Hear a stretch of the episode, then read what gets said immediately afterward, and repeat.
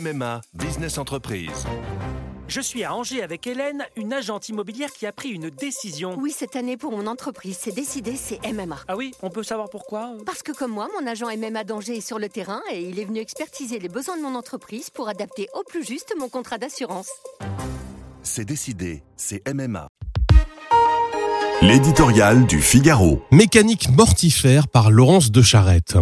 On cite beaucoup Peggy en ce moment. L'adage populaire ne dit-il pas qu'il n'est jamais trop tard pour bien faire? Voir ce que l'on voit, ce que nous enjoignait de faire le grand penseur n'est en effet pas chose si aisée et semble bien en réalité le défi fondamental de ce monde qui est advenu sans notre consentement peut-être, mais par notre aveuglement. Ce lundi, les établissements scolaires de toute la France vont ouvrir leurs portes, le cœur lourd du poids d'un impensable deuil, celui d'un deuxième professeur victime de la barbarie islamiste. Cette répétition de l'inimaginable qui s'engouffre dans nos vies apparaît devant nous comme un abîme. Un abîme de douleur et d'angoisse à traverser pour les proches de Dominique Bernard, ses élèves, la communauté éducative et tous les grands serviteurs de l'éducation. La peur s'est infiltrée dans l'école, sur les bancs, à côté des enfants, et c'est pour nous insupportable.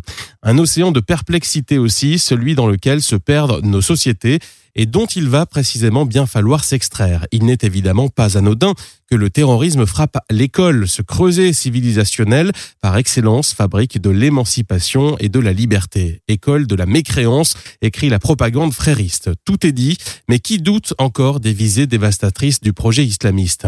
Ce deuxième massacre sous nos yeux myopes nous oblige à contempler derrière ce que des esprits flasques voudraient encore qualifier d'accident, la véritable mécanique mortifère à l'œuvre depuis si longtemps. Les bibliothèques regorgent de témoignages décrivant par le menu l'étendue de nos concessions et de nos capitulations en cascade. Les 20 années passées ont vu la débâcle de l'idéal universaliste et républicain chassé par le raz-de-marée des identités victimaires. Désormais, le maître n'est plus souverain dans sa classe, il est encerclé de toutes sortes de menaces devant lesquelles le savoir s'efface.